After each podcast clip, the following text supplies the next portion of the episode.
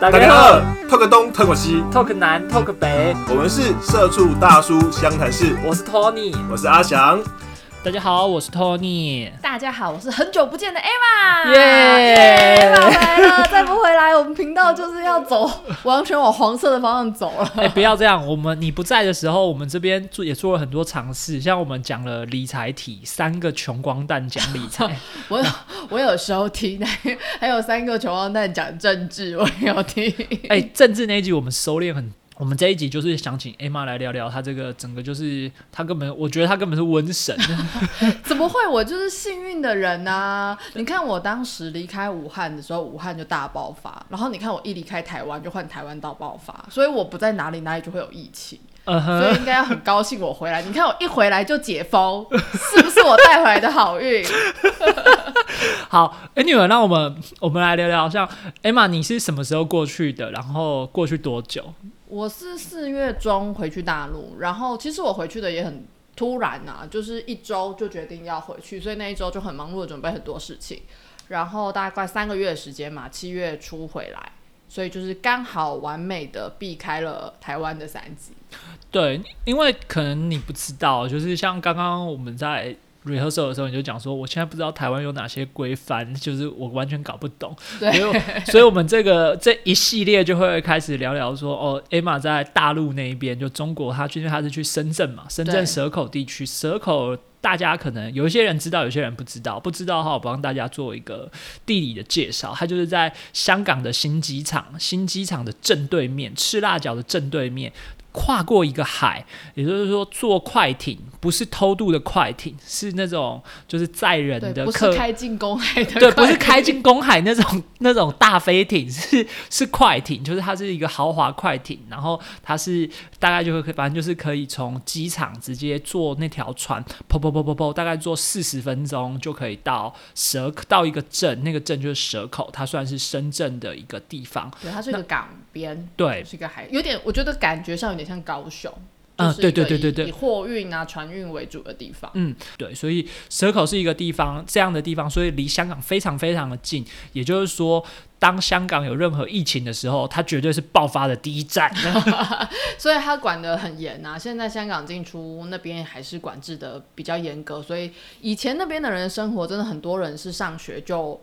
走过一个海关，他就到香港上学。可是现在变得很多人是常住在香港，或者是直接回到这边，因为香港全部都在上网课，他们已经上了一年多的网课了，所以他们几乎就不再进出香港。这两个地方，呃，长久以来一直是可以快速通关的地方，现在已经都不能够通行了。好，说到这个通关啊，其实我们这一集也是想从一开始，艾玛四月出去的时候，我想先问问看，艾玛，当初你从台湾，台湾那个时候其实算是一个歌舞升平的年代，其实各国也都觉得台湾就是完全没有问题，所以你那时候在坐飞机之前，你大概准备了哪些东西才有办法上飞机？呃，真的就其实所有一样，大家上飞机就是做核酸检验嘛，可是那个时候还非常的贵。我那时候刚好降价完，所以一般做就是五千块，然后是一天做完，隔二十四小时之后才能拿报告，已经算是很快了。因为在那之前是七千块，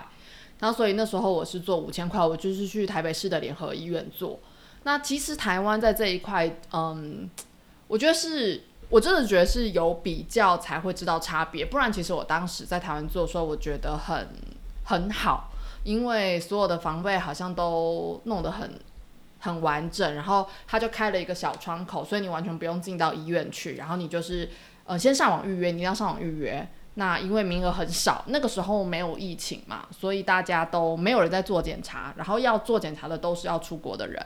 所以你要先提前约好你要检查的时间，然后去检查，然后去的时候你就是资料给他，是一个警卫大哥在那个门口守着。好好羡慕，好好羡慕那个年代哦警卫大哥在那里守着，不像现在去医院层层关卡，重兵把守，他也不用进去。然后那些人通常通常来检查，我们这些人也都不会有状况嘛。然后所以他你都是要出国的人啊，然后他就是所以他应该是说他服务的人就很少，所以你其实反而要等待很多，然后你又进不了医院，所以其实四月多台北市已经很热了，你就站在一个车道的旁边，然后等着那个警卫大哥缓慢的帮你处理好一切之后，就带你到一个临时搭好的帐篷坐在那儿，然后远端就会有一个长得像是生化人之类的人，穿着全副武装走到你面前，这样。然后就捅你的鼻子，现在应该很多人都捅过，所以就这件事情就不稀奇了嘛。他叫你坐着，然后捅你的鼻子，然后我觉得超粗鲁。哎、我真的要那个后面有机会跟大家介绍，就是相较之下，台湾捅鼻子真的很痛，真的很粗鲁。那时候我们要去的时候，我都还想说，就是大陆捅鼻子一定超痛，就殊不知捅了这么一大轮之后，台湾真的捅的比较痛。对我们后面的集数会跟大家说，Emma 在大陆这三个月，十二到十十二周、十六周，每个礼拜都被捅鼻子。对我，呃但我但我必须说，那时候只好说服自己说捅的比较痛，就是检验比较准，知道？对啊，挖的比较深啊，逻辑上不是这样吗？因为他要拉到鼻腔的内部，然后快很准的去敲一下，不是重点是台湾就不是快很准，台湾就是很捅很深，然后还转的很大力，所以你就会觉得 真的很痛，然后所以以至于我有个阴影，就是我没有办法在台湾做自己的筛检，因为我觉得这件事情真的太痛了，所以即便我有一盒就可以自我筛检的东西，我到现在也不敢捅，我觉得那真的太不舒服。你可以拿来啊，我叫学长帮你捅啊。没关系，我已经捅的够多次了。好，所以他就会给你出这份报告嘛。所以他就拿到这份报告说，你一定要很小心，因为跟我同行的人，他可能就是会有检验的时间不对，因为你必须是登机前的七十二小时。所以其实我们都有看过，我们是十一点登机，所以我们都是十一点之后才去做，要确保你登机前七十二小时。但比如说你可能你的飞机是十一点，然后那你的单子打出来打成什么八点你去做的，那你就会因此要登机的时候这张证是不能使用的。所以就是反反而是检验的时间这件事情，你一定要看得很准确，然后你要注意好上面的时间。那台湾就是很很很正常的，所有的证件号啊什么的都会都会让你有很清楚的资讯，这样。那那你这样子就买完，那这个到时候这个东西是交给谁？到那个领机票的时候去交给柜台吗？哦，这张很重要，它会一路一直跟随着你到你降落。其实我不太知道各国会怎么处理，因为我最后是属在选择在澳门隔离，然后一到我呃我去在台湾缺印的时候，台湾机场就会看确定我的核酸的时间，然后台湾这边缺印完之后，其实就不会再检查了，他只要给你登机证，就表示你是 OK 的。那是反而是到了澳门下飞机之后，他的层层检查中，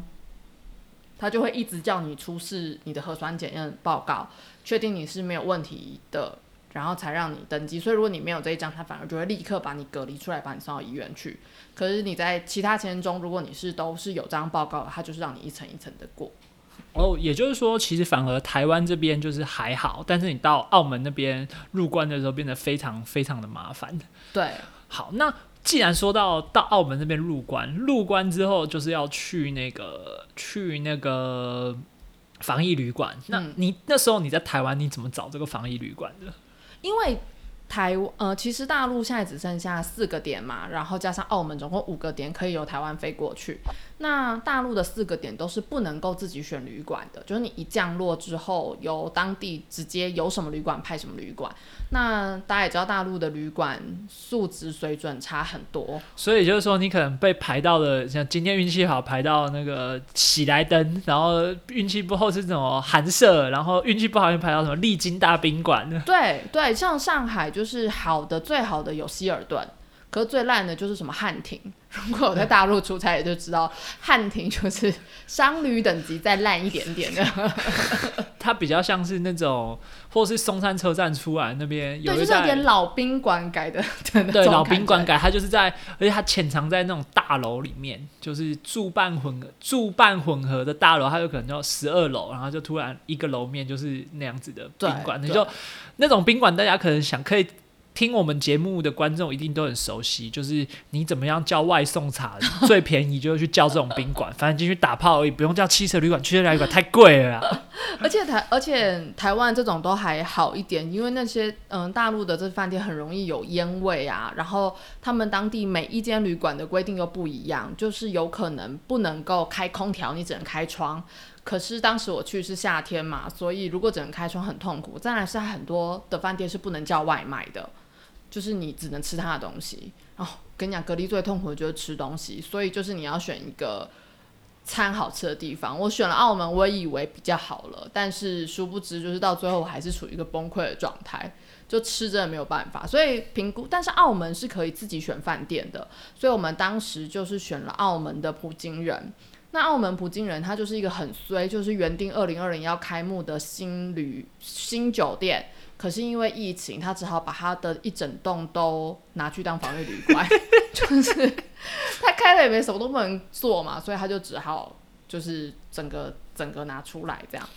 那他的就比较贵，因为如果你是选当地一般比较普通的，它还是有一些平价的，或者是你可以不选，你到当地由他派。那那样的话是四百五澳门币一个晚上，四百五澳币大概台币的。乘六吗？呃，没有，澳门币大概乘三点四。嗯，对，所以呃，如果你是自己选的，像普京人，我们住这样一般的房间是七百，可是至少他的房间就是你印象中的那种有赌场的饭店的那种的等级，然后它又是新的，所以它整体的服务比较好，房间也非常的好，就是蛮，我觉得蛮像，在我心中比较像是六福。万亿的那种感觉，就是不是最高级的饭店，但是一切都很都很不错。这样，cosy 国泰 cosy 体系的那种感觉。对对对对对对对对。所以就是我们最后就定了这个。可是我们是反过来，因为其实防御旅馆很容易买，然后你要订这样的酒店的话，你反而是我是先订到酒店，我才去订机票，确定我要入住的这个日期是可以订的，然后我才订了机票，然后我才约了核酸，就是我一切是。不再像以前是先有了机票再来安排一切，现在反而是你先安排好了你的住宿，你才能够反推你的一切。哦，这哎，这很 make sense 啊，因为就是哎，你就算入住，你进去之后，你到时候你也不想要被安排到那很奇怪，就是比较不好的地方，在那里关关十四天呢。对对，然后因为他真的台湾人呐，就是其实我们入住非常多是台湾人。然后，所以台湾人可以选择的都会尽量选择那边，因为当时的澳门是十四天嘛，然后又加上它的检验次数是最少的，因为其实每个地方都不一样。比如说厦门的筛检次数至少就四五次，但我目前没有听过哪边真的要那个捅鼻捅捅屁股的，我没有真的听到啦。为什么要捅屁股？就是这有之前大陆这有些地方的筛检是捅屁股。这我这我无法理解。我跟你讲，我原本以为是假的，然后后来是真的。有些地方，然后后来才知道，这些地方现在都还是处于在呃二三线城市，他们的筛检还是有可能捅屁股，他们的医院是有可能从屁肛门去做筛检。是因为黏膜吗？还是这也是黏膜？但我不懂，好好的就是喉咙鼻子不弄，为什么要弄屁股？然后可能又觉得屁股比较准。我觉得那个是一个震慑的效果，就是说，好，你没事就不要来那边乱弄，你没事不要来。他们最喜欢叫人家没事就来，因为他们桶真的很便宜，即使你不是这种来隔离的人，在你在市中心要隔要捅也都是非常便宜的。他就希望你觉得不舒服就去捅，你就是。想要台湾普赛的人，我欢迎你前往大陆。你爱来来我们来我们长沙捅屁股，捅完原机包回去，保证没问题。你想捅哪里就捅哪里，你可以去各地有不同的地方可以捅。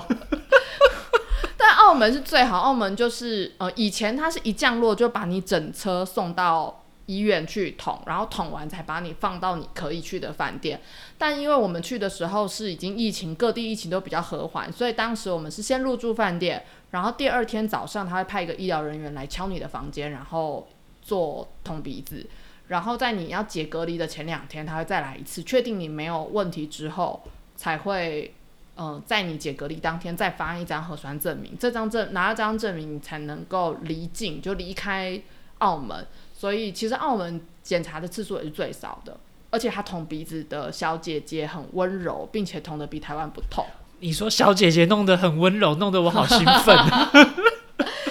你你要捅哪？你捅哪儿？而且而且我一定要跟大家说，就是台湾医生都没有跟你讲，就是如果你要捅鼻子的时候，你要把嘴巴张开，然后呼气，这样他捅的时候你比较不会痛。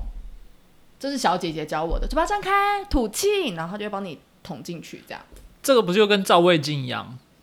其实我觉得就是一个，因照胃为镜它就是无痛，就以前没有无痛的那胃痛是因为那个照胃镜是因为它伸进你嘴巴里，你当然要把嘴巴张呃开啊。呃呃没有，他会跟你说在呃的时候，你就哈气哈气，对，可是因为你台湾捅鼻的时候你都很紧张，所以你会习惯把牙根咬紧，那样子的时候你捅鼻子会非常的痛，所以当他捅到你的鼻子的时候，要记得把嘴巴张开，真的比较不痛。哦，专业捅鼻子人对士。对，台湾都不讲，我跟你说，你真的要把嘴张开。好，Anyway，那那这样选完了，选完了饭店，订好了机票，做好了 PCR。那上飞机的时候，你我有我们有一些学弟，他们就去越南，是去上班，不是这个时候去越南。大家不要想错，现在这个时候去越南真的太勇敢了。对对，就是就是他们去越南工作就回去，然后回去的时候，我看他们就是都穿那个隔离衣去坐飞机。你有这样吗？我反而没有哎、因为我当时的想法，一个是台湾那时候还不开放转机，然后呃，台湾出去的人相对是安全的，然后拳击又是检查过的人，然后所以我没有这样穿。然后再来是，我觉得最大的传染是来自于嘴巴、眼睛，就五官的黏膜嘛。那我觉得穿那个衣服很热，反而会让我一直想要弄头发、摸东摸西，我觉得会造成我自己更大的传染源。所以我的政策就是我简单穿比基尼 不会流汗哦，不是我穿了一套到了可以直接丢掉的衣服。哦。对，就是我那一套衣服我也不要，因为你很难确定你在这个过程中你什么时候可以脱那个雨衣嘛，然后呃你又会一直被喷洒酒精啊什么之类的，一路上你就是全身湿啊，所以你就你就让它喷这样，所以我就是。我就是戴口罩，然后戴眼镜，因为我也不想要再戴一个护目镜，这样，所以我就是戴了眼镜，然后呃头发绑起来，避免自己东摸西摸这样，然后我就正常穿了一套衣服，然后这套衣服就是我预计到了当地我就要丢掉的衣服，因为机场真的是最大的传传染源。那在机场啊，我还勉强我在机场我还会喝一点水、上厕所什么的，因为我我心中的想法是在机场的人都是安全的啦。然后上了飞机之后，我就开始就是都不。呃，都不饮食，然后就不喝水、不吃东西，就不要让自己的口罩离开，这样等于是从机场整个到降落，嗯、空旷一点的地方，我才有喝水。但在这其中的过程中，就都不喝水跟上厕所，不要让自己暴露在危险中。这样其实到澳门，我记得一个半小时吧。哦、现在其实最久都是降落之后的检查跟等待，大概花了四五个小时才正式进到你的隔离旅馆。是哦花这么久时间哦、对，就是当你降落之后，在等待的时间，我我们我们那班机已经算快了，我们可能没有等到这么久，因为我们刚好好像是因为我们的前后都卡了班机，然后它的预就是开的比较多的柜台，因为你降落之后，它就会层层的检查你的资料，然后你要下载。当地要的 app，然后这 app 你可能之前在台湾就已经下载了，可是很多资料是你没有办法在台湾收的，比如说有些是要当地的号码呀，或者是你要当地他要再看你填一次确定完整资料，所以你在很多地方你会被卡住，等前面的人填，等后面的人填，然后他要呃派发你，他要确定你是不是到那个地方，所以他一层一层的检查完之后，到最后他会让你所有人在一个空旷的地方坐下，然后这个地方他就会准备一些什么泡面、饼干呐这样，因为他已经知道你可能已经等了很久时间。那在这边他就会一一从名单中确认你是不是已经预定好你的酒店，如果你没有，他就帮你派发，然后他同时他会再全部检查你一次资料这样。那澳门最好的地方就是，呃，他对于两人一室的规定很宽。就是我跟我同行的伙伴是男生嘛，他说：“哎、你们俩是一起吗？你们俩为什么不住一间？”我没有要跟他打炮，对啊，我又不会我跟他什么关系？我跟他住一间。可是其他地方，连同台湾要两人一室，其实非常困难的。但是澳门就，即便你不是夫妻，你要两人一室都是比较都的申请都比较容易的。这样，可是澳门就是，嗯，你你必须等待他确定好所有时间，跟你整个班机的人之后，他才会全部让你上车，然后他的车子就会一站一站的防疫旅馆停下，然后到了，因为他会告诉你住哪一间嘛。那你的他到了你的防疫旅馆之后，你就你的人再下车，然后我们站又刚好是最后一站，然后澳门又是一个高高低低的地方，所以我在光车程上我就大概坐了一个小时。你快吐了。对我这个晕车达人，我真的快吐了，然后戴着口罩，然后在这过程中就是你看到了澳门的风景，但你却不能够下车，对，你就只能车游你之前有去过澳门吗？有。哦，那那感觉就是这个，我想吃什么就突然又列列起表来。我我本来是这样，那也就是说，刚刚那个选人、捡人的那个过程，给我感觉那个画面弄得好像当兵哦。我当兵，大家到了，好来就坐下，然后全部人就咚咚咚咚咚坐在地上，然后我的班长来，哎谁谁谁，Tony。哎妈！喊到名字出列哦，对他可能会喊名字。然后澳门最大的困难就是他们的普通话都不太好，然后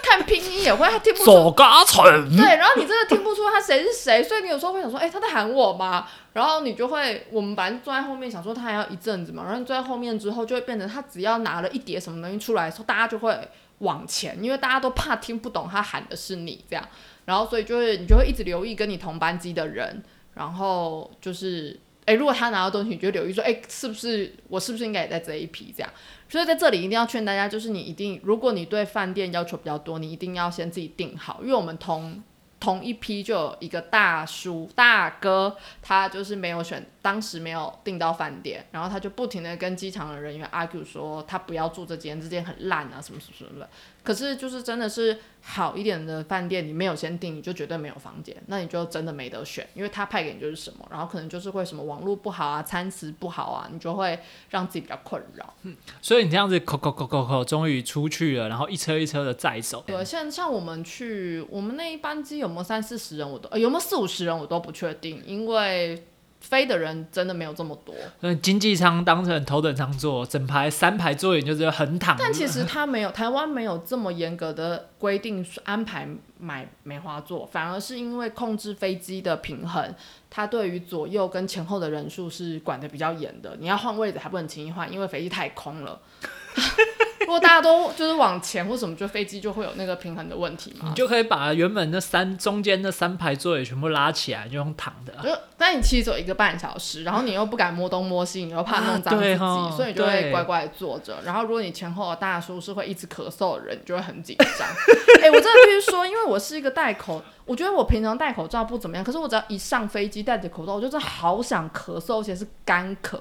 我去的时候也是还没起飞，我就好想咳嗽，但我又很怕吓死我前面的大哥。然后我飞回来的时候也是，就我一上飞机我就好想咳嗽，然后你又你又不敢喝水，然后你又不敢咳嗽，你真的好想把自己掐死。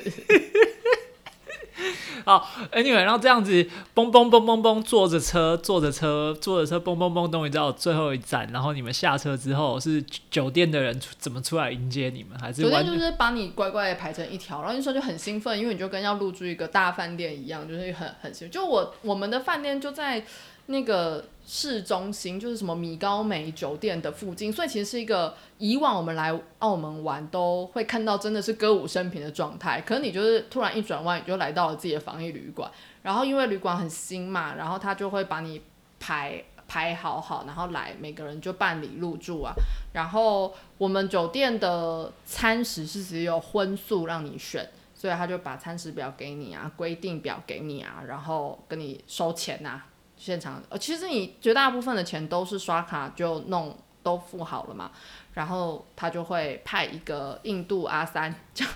这样这样讲可以吗？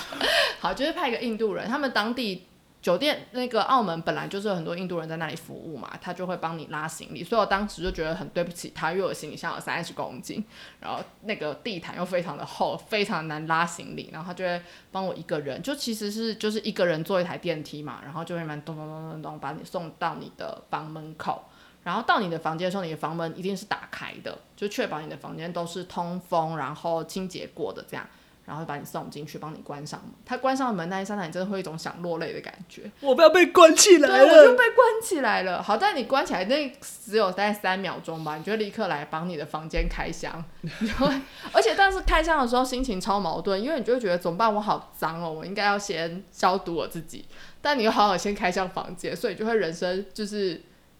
充满了矛盾。我现在到底要怎么样？这样。所以就是说，你 I G PO 的那些开箱是属于你裸体的状况，然后这样说，哎，干，我先把这个衣服先丢掉，然后我再开开箱。没有没有，因为我当时打包的时候，我就做好了准备，就是我把我要先穿的衣服放在小的行李箱，然后其实我因为我们的酒店是比较好的酒店，所以基本上所有备品它都有，我不用再从行李箱拿太多东西，我只要拿套拿出一套衣服，然后所以我就一到我就先。洗澡，然后把那套衣服脏的衣服打包，然后我才来开始做开箱这样。哦，好，那既然开始入住了，我们就要靠你一直跃跃欲试和迫不及待的部分了，就是餐食的部分。餐食就是哈，前几天吃你会觉得好吃。等一下，，餐食你不应该这样说，你应该从头开始，就是其实你是一个很难喂养的人。你说说你有哪些东西不吃？我跟你讲，这已经不是吃不吃的问，哎、我觉得我已经算好相处了，因为像跟我同行的伙伴是，他对于非洲猪瘟还有很大的阴影，所以他不吃猪肉，所以他就是有时候都干脆直接点素食便当。那我刚好是没有办法吃素食的人，所以我就一定点荤食，所以我到后面就是跟自己说没关系啦，什么肉都 可以，这样只要愿意那个餐是我愿意吃的。但就是澳门的，呃，我觉得这件事情有好有坏，因为呃，好的酒店它的餐食都是自己准备的，但就会变成你一天三餐收到的便当都是同一个味道，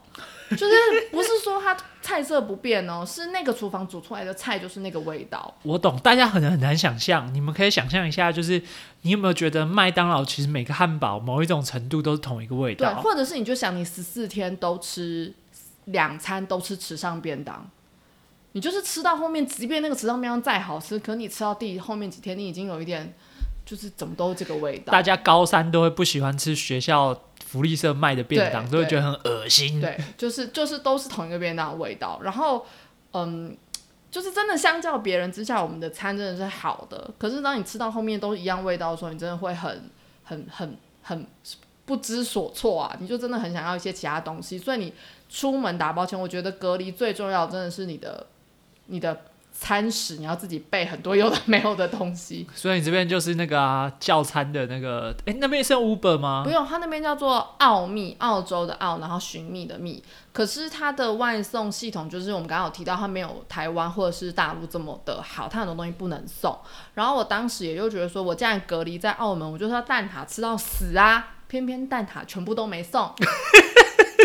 我真的是